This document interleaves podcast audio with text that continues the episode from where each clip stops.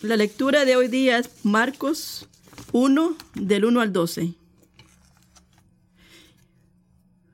Cuando Jesús entró en Capernaum, varios días después, se oyó que estaba en casa. Y se reunieron muchos porque ya no había lugar en la puerta, y él les explicaba la palabra. Entonces vinieron y le trajeron un paralítico, llevado entre cuatro hombres. Cuando no pudieron acercarse a Jesús a causa de la multitud, levantaron el techo por encima donde el paralítico estaba, y cuando habían hecho una apertura, bajaron la camilla en que él estaba acostado. Jesús, viendo la fe de ellos,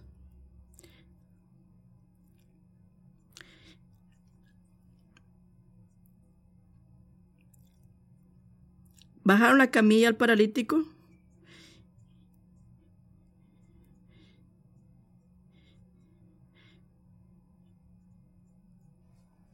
Y Jesús, viendo la fe de ella, le dijo al paralítico, hijo, tus pecados te son perdonados. Pero estando ahí ellos sentados los escribas, los cuales pensaban en sus corazones, ¿por qué éste habla así? Está blasfemando.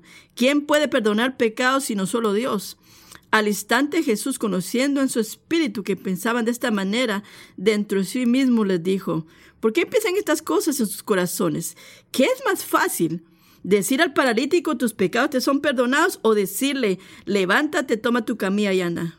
Pues para que sepan que el Hijo del Hombre tiene autoridad en la tierra para perdonar pecados, dijo al paralítico, a ti te digo, levántate, toma tu camilla y vete a tu casa. Y él se levantó y tomando su camilla al instante, salió a la vista de todos, de manera que todos estaban asombrados y glorificaban a Dios diciendo, jamás hemos visto cosa semejante.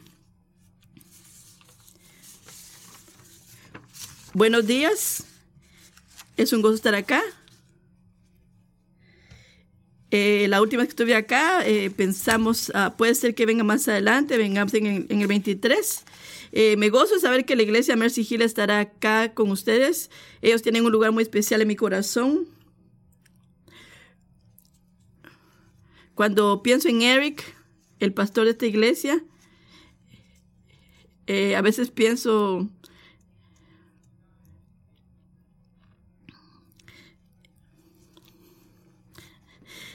Pero también cuando veo al pastor Keller, digo, oh, bueno, el, el, lucir bien no, no, no, no tiene, no nos puede causar mucho daño.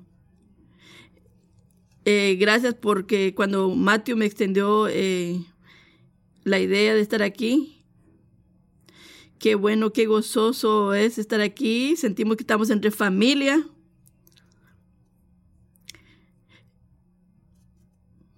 Nosotros nos sentimos en casa. Hay personas que saludé esta mañana y me dijeron bienvenido a casa, porque se siente como casa. Y como ustedes saben, estamos viendo este texto en Marcos. Eh, antes que empecemos ahí, Luciano Pavarotti fue un tenor famoso italiano. Algunos lo deben conocer. Eh, aún sigue siendo uno de los eh, eh, más famosos cantantes de ópera en 1999. Él decidió hacer un concierto en Pretoria, África, que es en, prácticamente en, el área de la capital de, del sur de África. Ustedes pueden ver esa foto que estoy mostrando.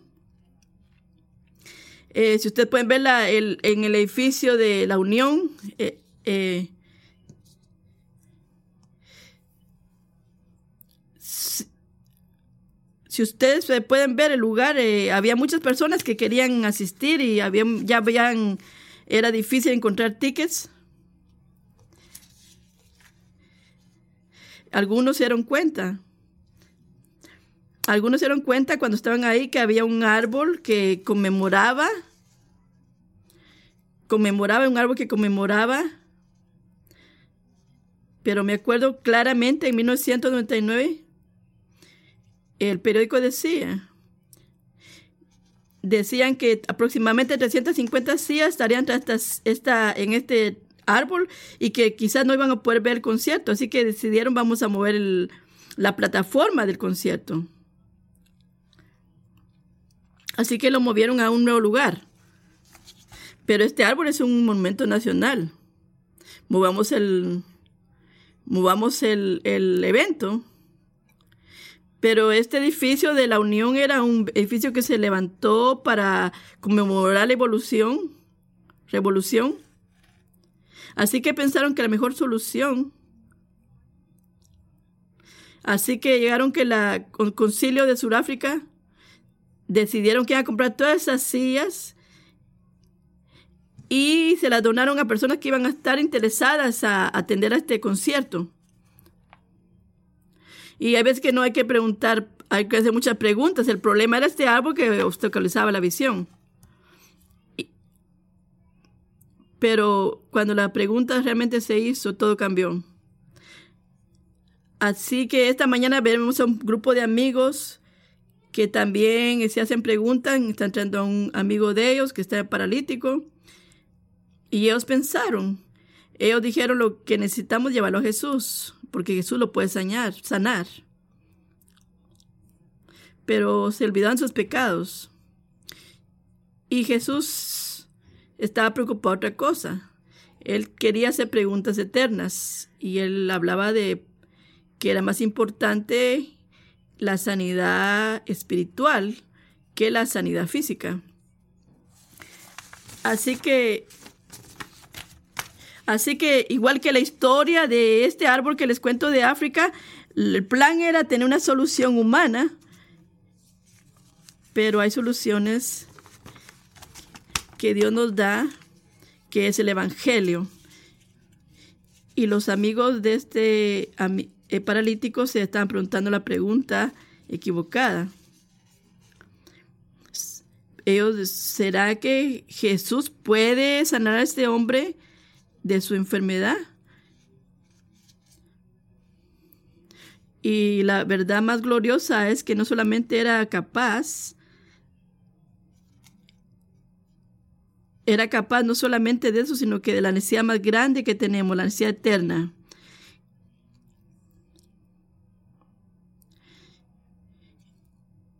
podemos decir, como Jesús lo diría, no mi voluntad, sino la voluntad del Padre.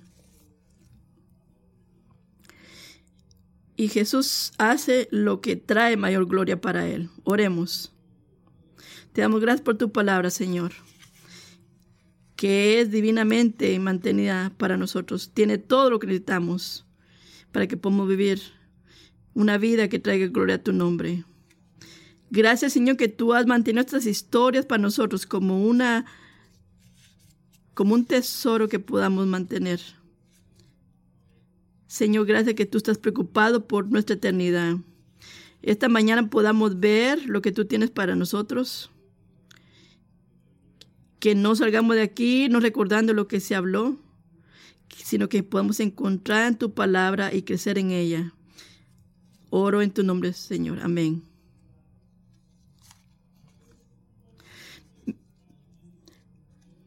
Mi primer punto esta mañana, Jesús se preocupó principalmente. Jesús se preocupa principalmente por predicar la palabra. Ese es el primer punto. Cuando él regresó de Capernaum, se supone que él estaba en casa, en esta casa, ya no había espacio, ya no había lugar ni en la puerta. Y él estaba predicando la palabra a ellos. Nuestro texto inicia diciendo Jesús regresó a Capernaum y entra a esta casa. Si usted se va en el capítulo 1 podrá ver que Jesús ha estado caminando, predicando, sanando.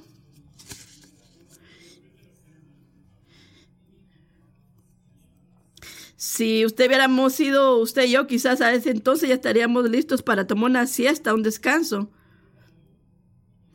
Pero se anuncia que Jesús va a estar en el área y Jesús comienza a aplicar la palabra. ¿Qué ejemplo de hospitalidad?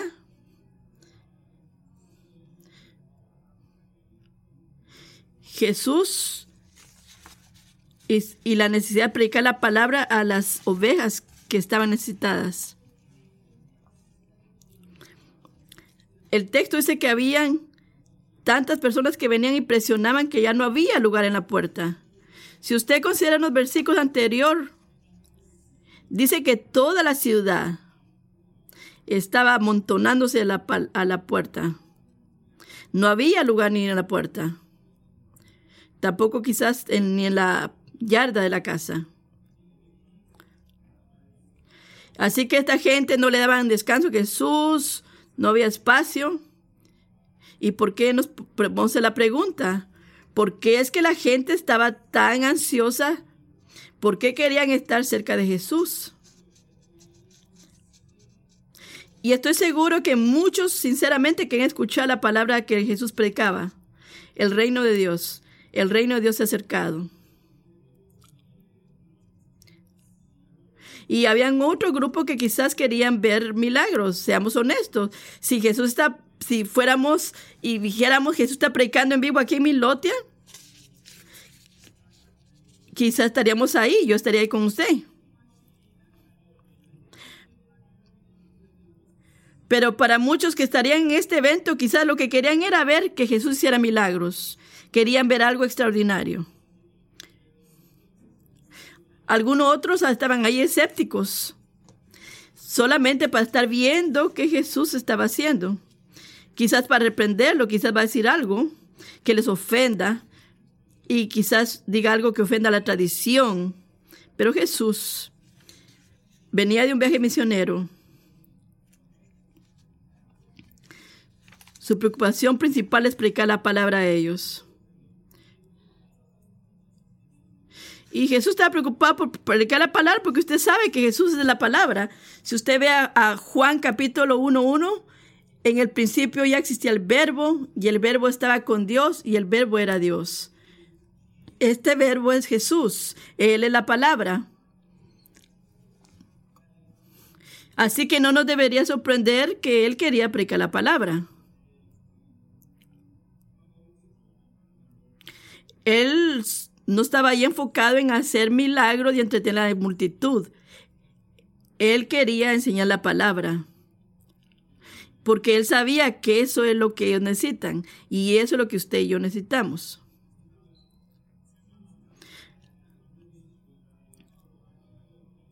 Hace dos meses atrás tuve una oportunidad junto con un grupo de personas que trabajan conmigo de de entregar a una escuela local más de 200 eh, camas.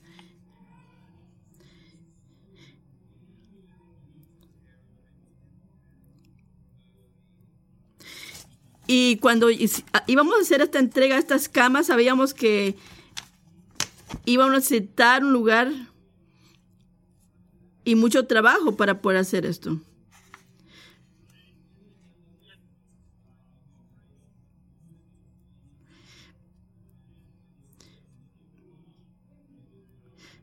Pero ese día a hacer esta entrega de estas camas, no hubiera sido muy amoroso nosotros eh, solo preocuparnos de las cosas que ellos necesitaban materialmente, pero lo más amoroso que podemos hacer era presentarles a Cristo. Ellos sí necesitaban las camas, pero ellos necesitaban saber que el Dios que nosotros predicamos es mucho más grande que esto podíamos decirles que, la iglesia, que Dios les ama y decirle a las personas han donado, pero decirle lo más amoroso es decirles la palabra, predicarles el evangelio.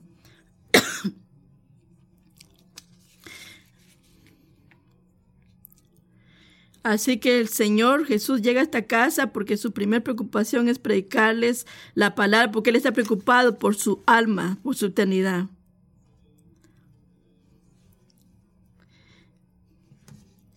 Así que el Señor tiene que pensar, predicarles el Evangelio o darle lo que la gente necesita, lo que necesitan en la palabra.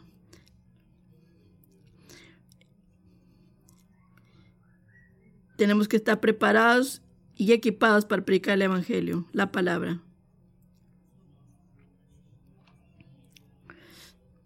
No nos hagamos las preguntas equivocadas hagamos el esfuerzo de pasar y ver que lo que la palabra nos dice. Pasemos tiempo en la palabra.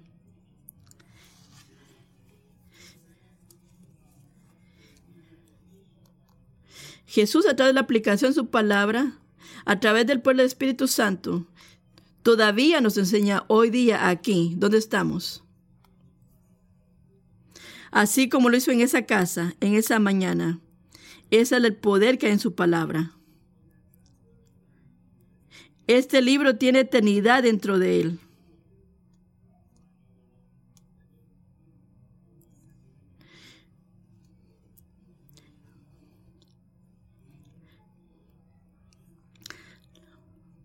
Todo lo que debemos saber de Jesús, que es uno con el Padre, y todo lo que necesitamos para vivir, está capturado en este libro.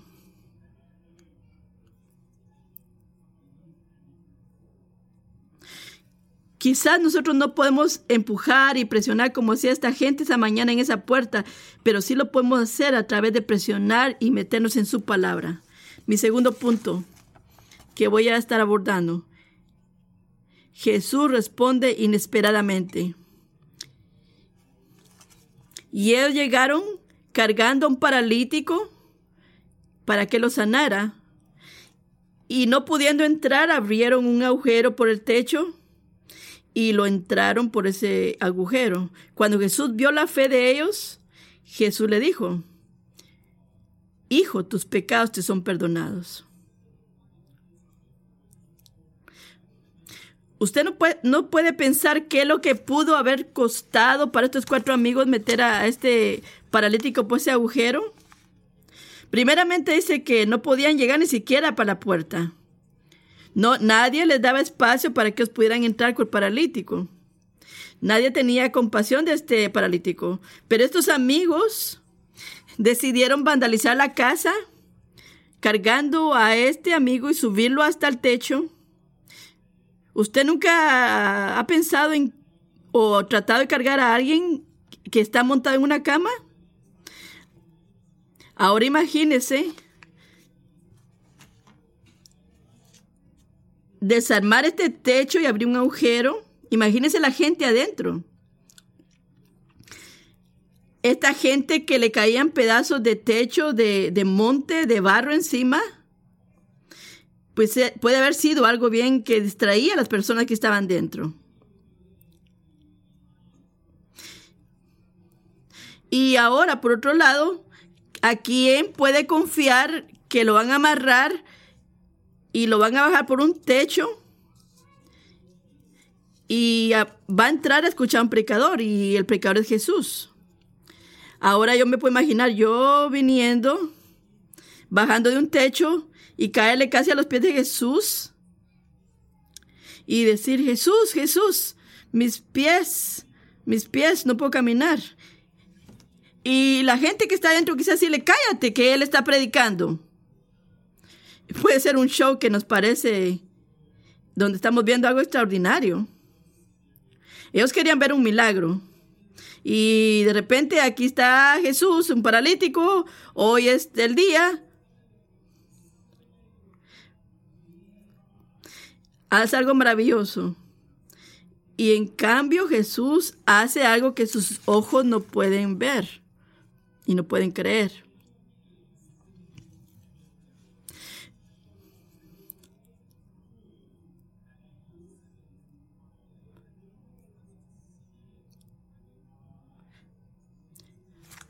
Entonces dicen, ¿hay alguien aquí que pueda ver que los pecados pueden ser perdonados? Y Jesús hace algo, algo mucho más milagroso de lo que ellos están esperando. Porque, porque ellos realmente están haciendo la pregunta equivocada.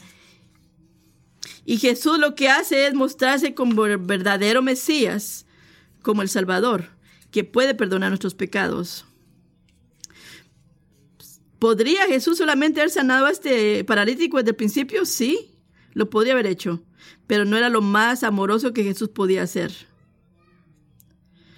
Porque ya sea que estos amigos lo supieran o no,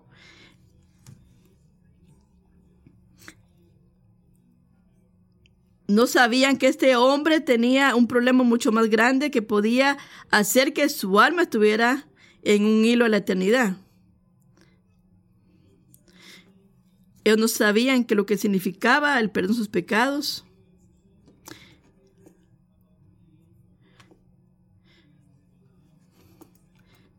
Pero ahora está en la presencia que puede asegurar su eternidad.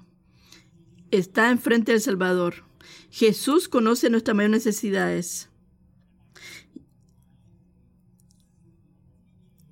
Y eso por esa razón Jesús sin compromiso dice, necesito y voy a predicar la palabra. Y después se enfoca en este personaje que entró por el techo con este grupo de personas y se enfoca en su mayor necesidad. Aunque este hombre no lo conocía y no pedía eso. Hermanos y hermanas, ¿no cree usted que es el Evangelio? No, nosotros no sabíamos que estamos muertos en nuestras ofensas, nuestros pecados. Nosotros no nos podíamos salvar. No, no pedimos un salvador, pero Jesús se hizo obediente siervo hasta la muerte. Él murió por nuestros pecados en tu lugar y en mi lugar. Él hace por nosotros lo que nosotros no podemos hacer por nosotros mismos. Y cosas que aún ni nosotros mismos sabemos que necesitamos. Que nosotros podamos ser salvados de la eterna condenación para que podamos un día estar en la eternidad con Dios y que podamos estar en comunión con nuestro Creador. El Señor Jesús no solamente predicó el Evangelio con la palabra, sino también con sus acciones, lo que hizo a este hombre, lo que él no podía hacer por sí mismo, lo que aquello que ni siquiera él sabía que necesitaba, que era su eh, sanidad física. Pero regresemos a los cuatro amigos. El texto nos dice que Jesús dio su fe. ¿Fe para qué? Fe para sanidad, ¿verdad? Y pero dice Jesús viendo su fe de ellos para sanidad, decide que va a sanar a este hombre de sus pecados. La fe de ellos no es algo que retorció el brazo de Jesús para, para que hiciera el milagro.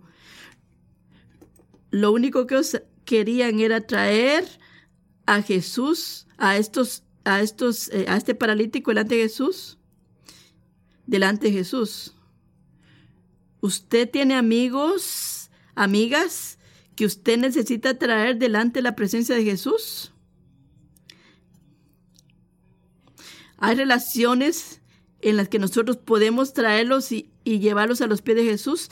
Hay alguien con lo que usted o yo necesitamos exponerles al Evangelio dentro de la comunidad, ¿Está viviendo una vida usted que haga presente a Jesús en las personas que lo puedan ver atrás de usted? ¿Usted tiene fe para la salvación de sus padres, de sus amigos, de sus vecinos? ¿Ora por ellos? ¿Usted cree que Jesús es un Dios de compasión? ¿Está usted dispuesto a traer a esos amigos y vecinos aún a gran costo para que puedan ser salvos? Porque esto fue lo que estos amigos hicieron y creyeron en la bondad, en lo que Cristo podía hacer. Hermanos y hermanas, la iglesia no se trata de ser, de ser un grupo de personas que estamos acá. Nosotros tenemos la oportunidad de traer personas que no tienen habilidades de por ellos mismas, que no están buscando, que ni siquiera saben que tienen esa necesidad de ser perdonados y traerlos a la presencia del Señor en eventos corporales, corporativos.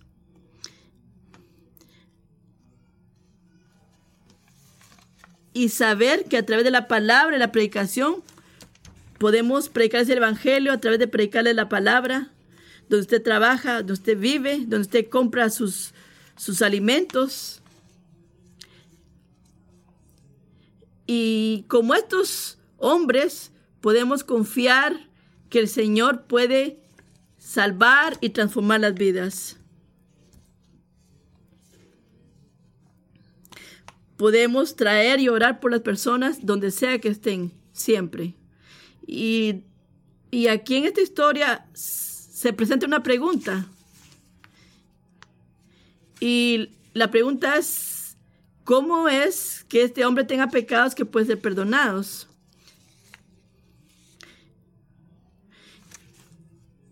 Y esta incertidumbre se convierte en una otra pregunta más. ¿Quién es de Jesús? ¿Quién es realmente Jesús? Lo que Él dice. Queremos probar su autoridad. Y eso nos lleva al tercer punto. Jesús sana para probar su autoridad como el Hijo de Dios. Y algunos escribas se preguntaban, ¿por qué este hombre habla como de esta forma? ¿Quién puede perdonar pecados si no es solamente Dios? E inmediatamente Jesús, viendo que ellos hacían estas preguntas, les, les dice, ¿por qué tienen estas preguntas en sus corazones? Es más fácil decirle a este hombre, tus pecados te son perdonados o toma tu lecho y camina. Pero para que ustedes sepan que el Hijo de Dios tiene poder en la tierra para perdonar pecados, a ti te digo, levántate, toma tu lecho y camina. E inmediatamente el hombre que está paralizado se para y camina. Y ellos dijeron, jamás hemos visto cosa semejante. Aquí vemos que hay un grupo de personas haciéndose preguntas. Y la pregunta fue, ¿por qué es que Jesús estaba perdonando pecados? Si solamente Dios es el que puede perdonar. Y ellos estaban en lo correcto. Solamente Dios puede perdonar los pecados. No es que ellos tuvieran un corazón contrario a lo que Jesús representaba, sino que estaban celosos de la traición y no sabían que está en la misma delante presencia de Dios. Ellos no dudaban, no dudaban de lo que Jesús hacía, dudaban de lo que él podía hacer. Los escribas creían en el perdón, pero no creían que Jesús era el Mesías, el Hijo de Dios. Por otro lado, los cuatro amigos del paralítico tenían fe para sanidad. ¿Por qué?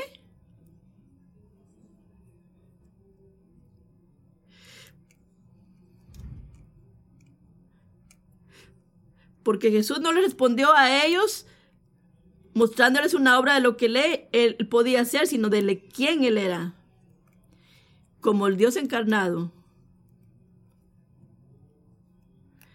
Así que Jesús responde de una manera más eterna.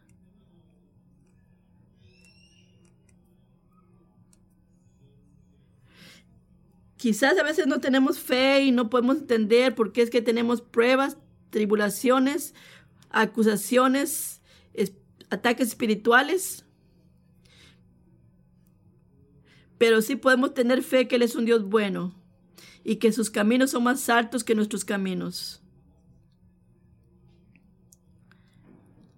El error de estos, de estos que preguntaban quién era Jesús no era en lo que él podía hacer, sino que en lo que él decía. Y Jesús decide mostrarles quién es Él, que Él es el Hijo de Dios. Él es prueba su divinidad. Por ejemplo, cuando habla a ellos lo que ellos están pensando. ¿Se imagina eso? Que usted tenga en su corazón una pregunta en su mente y inmediatamente que usted está pensando esto, y usted sabe por qué es que Jesús está diciendo esto, solo, Dios puede hacer esto. Y Jesús los ve a los ojos y le dice a usted lo que usted está pensando. Y los exhorta. Solamente esa, esa actuación de Jesús podría ser muy convincente. Así que antes que yo me mueva al otro, a otro,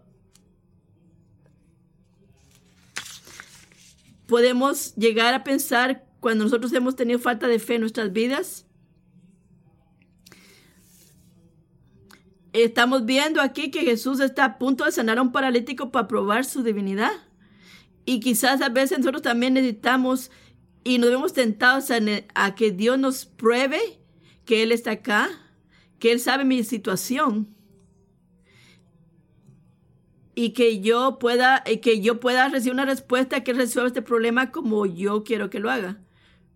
Pero Jesús va a mostrar cómo Él realmente es el Mesías, el Salvador, el proveedor, el, el que mantiene sus promesas, el glorioso, el que es lento para enojarse, el que nos ama, el que es el principio y el fin. Este es el Dios que nosotros podemos confiar. Esa es la fundación principal de nuestra fe. Y como muchos de, de estos que estaban ese día en este lugar, nosotros podemos tener la duda y que nuestra fe se mueva como que estamos parados sobre arena. Y Jesús es el mismo, ayer y hoy siempre. Y Jesús pregunta, ¿por qué preguntan eso en sus corazones? ¿Qué es más fácil decirle a este hombre? Toma tu cama y levántate. Pero ¿qué es más profundo acá? Y más milagroso acá. ¿Es decirle tus pecados te son perdonados o camina? Ah, pero más profundo es tus pecados son perdonados, pero ellos no lo podían ver. Porque estaban tan inclinados a lo que ellos querían ver, a, que él probara, que físicamente él podía hacer. Y no estaban preocupados por lo que Dios podía hacer internamente, sino que lo que puede hacer externamente. Y aquí Jesús les muestra su divinidad por segunda vez y les dice, ustedes le dice a Tomás, no puedes ver lo que, no puedes creer lo que ves, así que déjame que yo te muestre que yo soy Dios y que yo tengo autoridad para perdonar pecados y que yo soy merecedor de ser adorado, que soy el Mesías. Así que aquí el Tomás, el Tomás que era los discípulos de Jesús, quien falló en, en creer lo que muchos discípulos también le vinieron a decir que habían visto al Cristo resucitado. Y él se niega a creer y Jesús se muestra delante de él. Y cuando Tomás le responde con poca fe, le dice, creíste porque vistes. Y le dice, bienaventurados son los que sin ver creyeron. Déjame que le haga una pregunta ahora. ¿Quiénes de los que están acá ustedes ven y creen que hay un púlpito aquí delante de nosotros? ¿Usted lo puede ver? ¿Usted lo puede, usted lo puede ver? Creo que no, no tengo que animarlos mucho para que ustedes sepan que hay un púlpito acá, porque usted lo puede ver. Pero si yo les pregunto,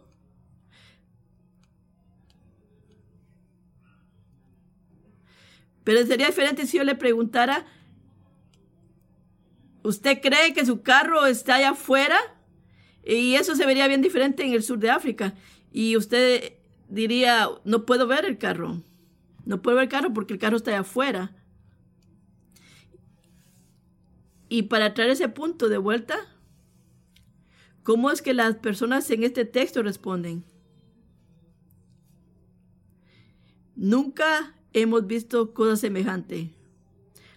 Así que vieron un milagro y están maravillados.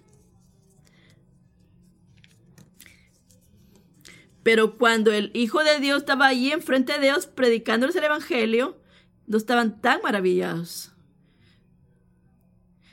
No vean mucho, por eso dudaron.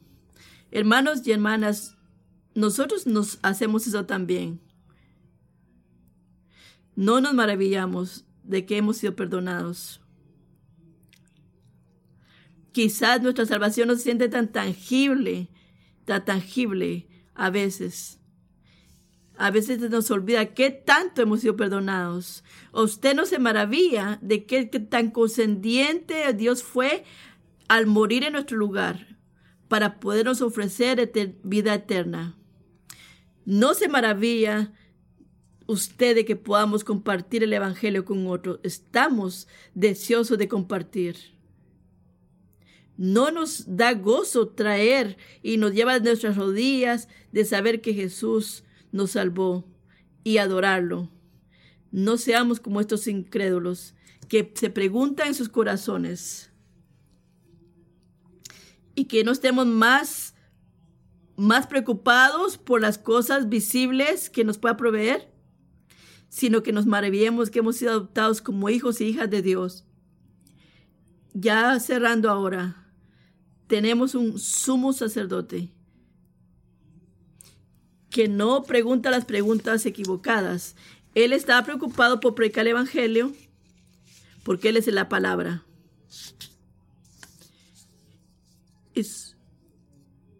Y su palabra ha sido preservada, mantenida.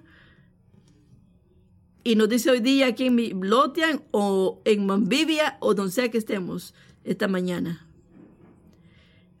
Dios nos dio lo más amoroso que podía haber hecho cuando murió en nuestro lugar.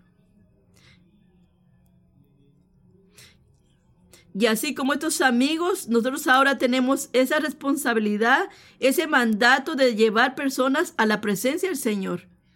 Algunas veces predicándoles, otra vez a través de la oración.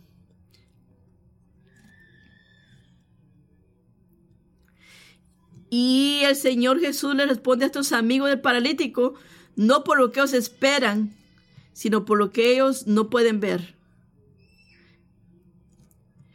podemos nosotros ver y vivir para la gloria de Dios cuando, aun cuando no podemos ver, solamente de creer que Él es quien dice que Él es nuestro Salvador y que Él llevará a cabo toda su voluntad, toda su obra, todos sus propósitos. Eso debe ser de un consuelo eterno.